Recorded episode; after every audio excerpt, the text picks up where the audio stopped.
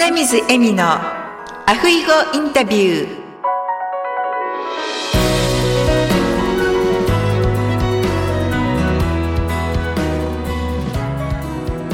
記念すべき第100回はクラウドファンディングでご支援いただきました知念睦月さんの提供でお送りいたします。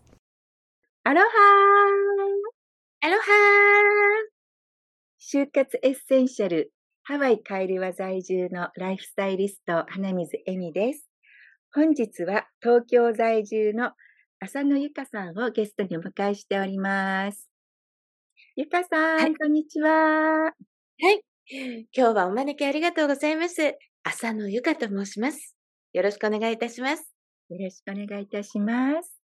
では、私、あの、ゆかりんというふうにお呼びしているんですけど、早速、ゆかりんの自己紹介をお願いいたします。はい。えー、私は HSP とモラハラのカウンセラーをしております。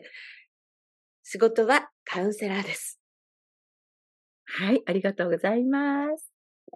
あの、私も最近 HSP っていう言葉を知って、で、私もそうだっていうふうにカウンセラーの方からあの、教えていただいたんですけれども、簡単に HSP をちょっと、あの、ご説明していただけますか？はい。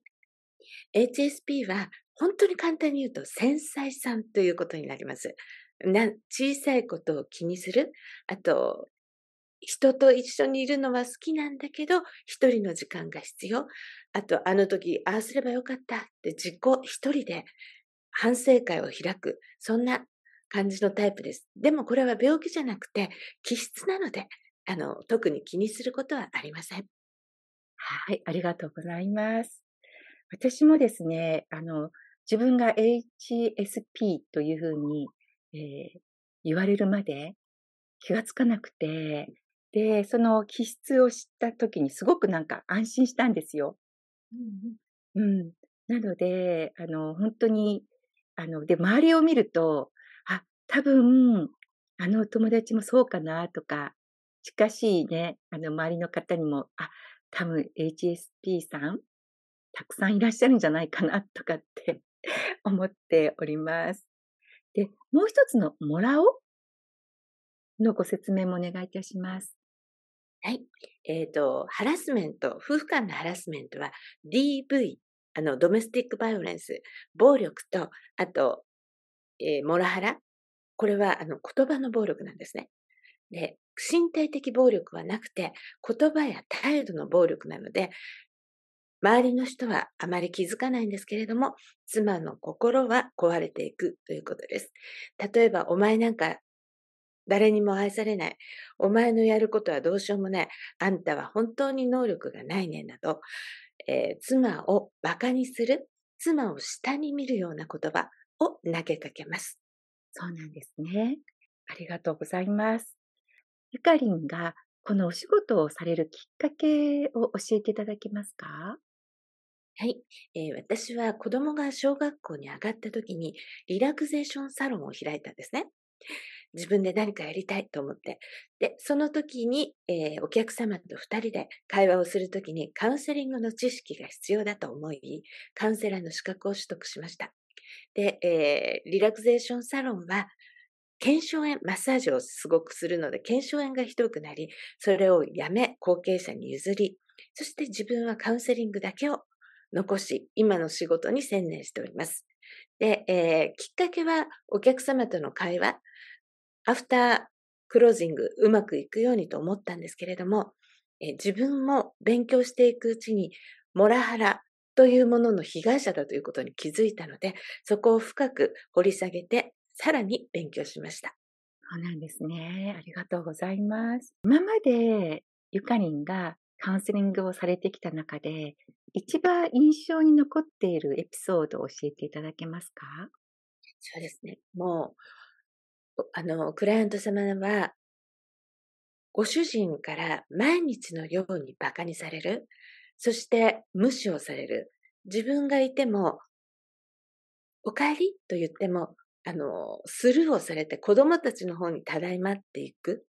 そういうことを繰り返してたので、自分は本当に見えないんじゃないかと思ったようで、あの、私の部屋、えー、カウンセリングのところにドアを開けた瞬間に、先生、私見えますか？って聞かれたんです。え、どうしたんですか？って言ったら、主人には私が映ってないんです。私は本当にこの世にいるんですか？って聞かれて、相当な無視と相当な暴言で、この方の心が壊れているなと思ったのが、あの、一番印象に強いです。いや、なんか今のお話聞いてちょっと鳥肌が立っちゃいました。はい。そうなんです。本当に無視をされてる方、もう、お帰り、今日何食べる？って言っても全然無視なんですよ。で、自分で冷蔵庫を開けてとか、そういう方本当に多いので、自分は見えてないんだって錯覚する方も、もうその気持ちも痛いほどわかります。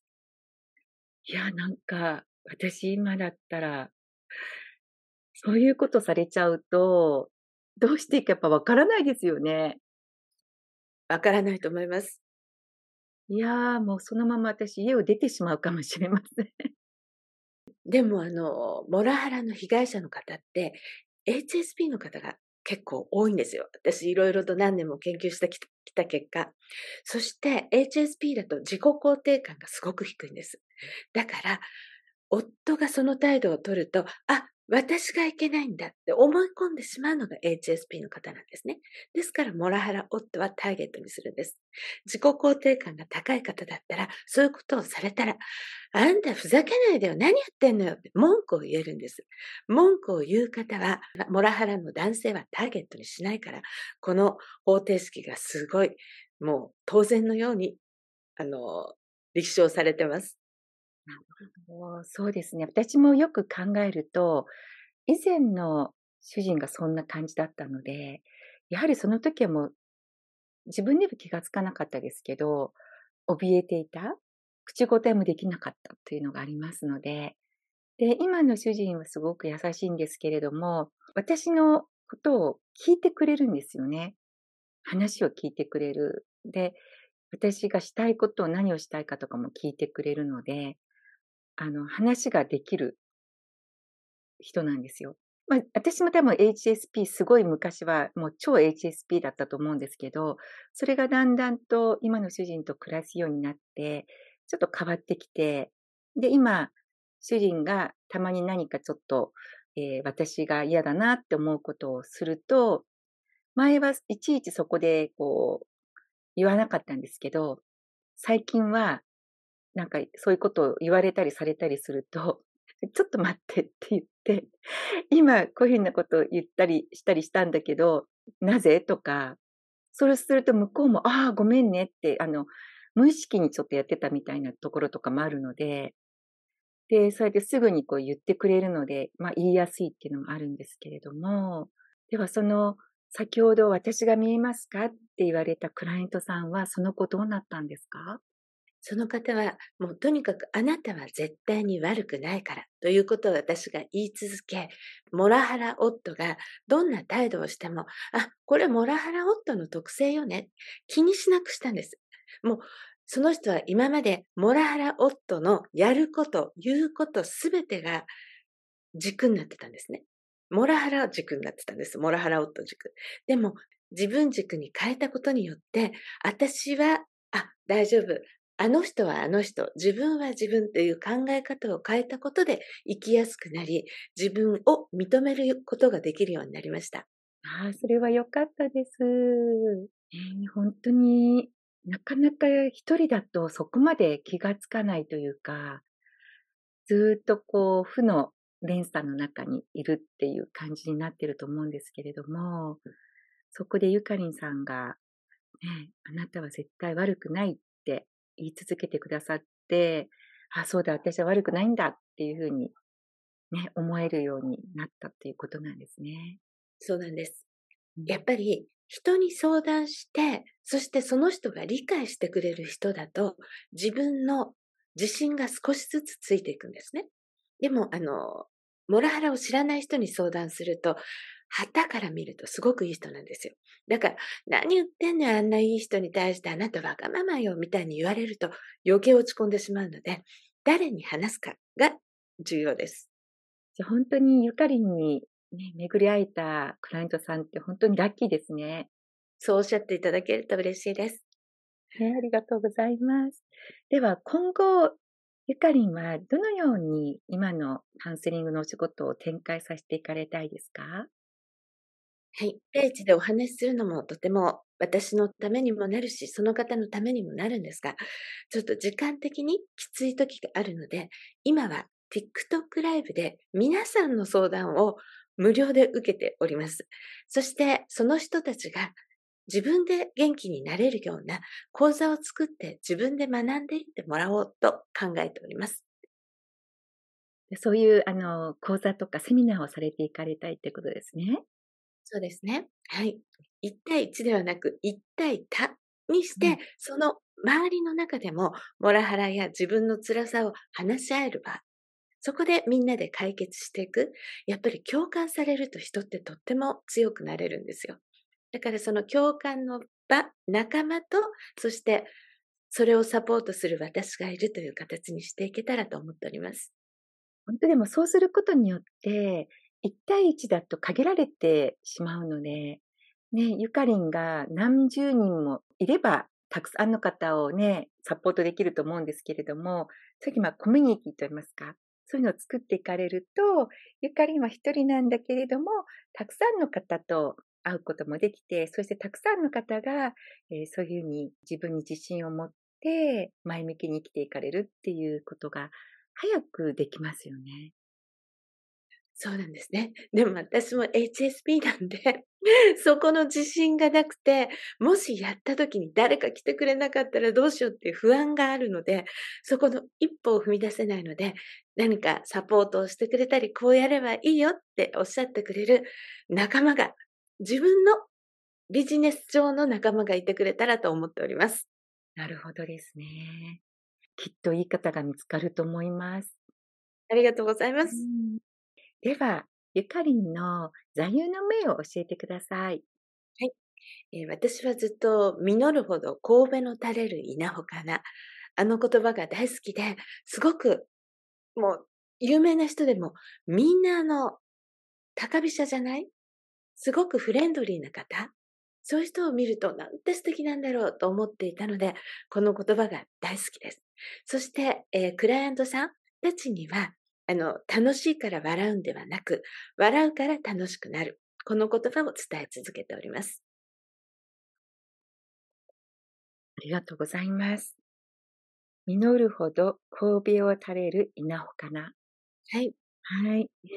あの、私のポッドキャストでも前にこの座右の銘をシェアしてくださった方がいらっしゃって、本当にゆかりんと同じでですね、あのその方もすごい素敵な笑顔で、自分がすごくこういろいろなことができるようになったり、人にいろんなことを貢献されていらっしゃったり、ゆかりんと同じような感じなんですけど、でもそれを高飛車にならず、腰が低くて、いつまでも皆さんの気持ちを汲み取りながら、謙虚な気持ちが大事だと思っております。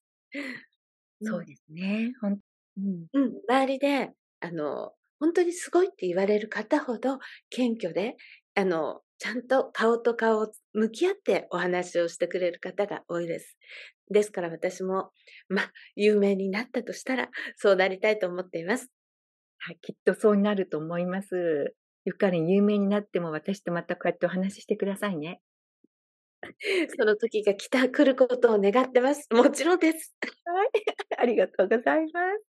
そして、あの、笑うから楽しくなるっていうことで、私、6年ほど前にあの、笑いヨガっていうのがあって、で、名古屋に笑いヨガのリーダーになる資格を取りに行ったんですけれども、本当にその、で、今月に1回ですね、オンラインで日本にいる方と、まあ、ハワイにいる方も一緒に、あの、5、6名で月に1回笑いヨガをやってるんですけれども、楽しくなくても笑うことによって、そのまあ自律神経が笑ってるっていうのを感じて楽しくなるみたいな。で、それがね、科学的にも証明されているっていうので、ですから笑いヨガをした日は本当に熟睡できたりするんですよね。私も笑いヨガ参加した時あるんですけれども、本当にこの楽しいから笑うんではなく、笑うから楽しくなる。本当これ立証されますよね。そう。で、クライアントさんは、もう全然笑えなん、笑うなんてできるはずないじゃないですか、みたいに最初怒るんです。怒るんですけど、口角上げてくださいとか、まあ、いや、ちょっと笑ってみましょうってやってるうちに、やはり自律神経ですね。すごくテンションがちょっとずつ上がっていく自分がわかりますっておっしゃっていただいてます。素晴らしい。ゆかりんの笑顔が素晴らしいので、なんかゆかり見てるだけでこっちもこう思わず口角上がってこう笑う、まあ、スマイルっていう感じになるんですよね。嬉しいです。ありがとうございます。ありがとうございます。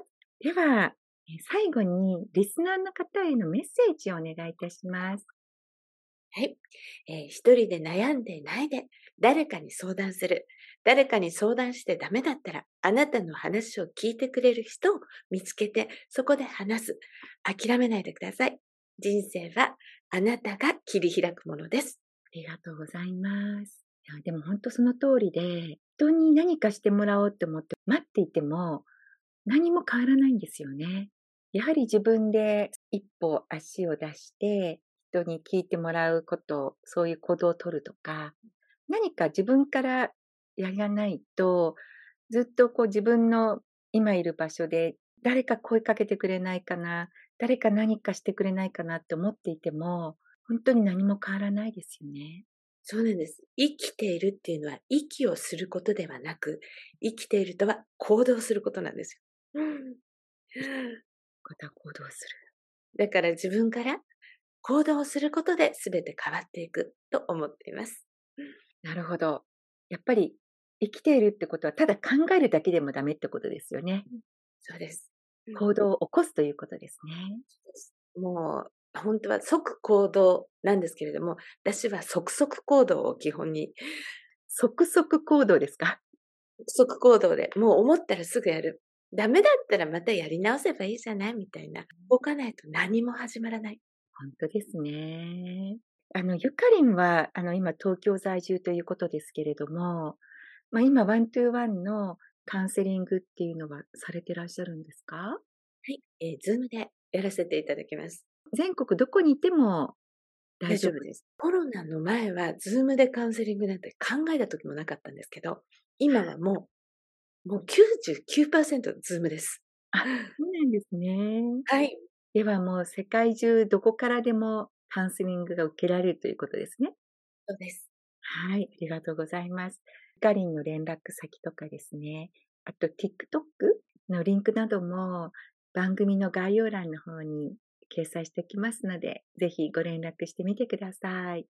それではゆかりん本日はお忙しいところありがとうございました。とんでもないです。私こそありがとうございました。それではまたお会いする日まで。アフイホーアフイホー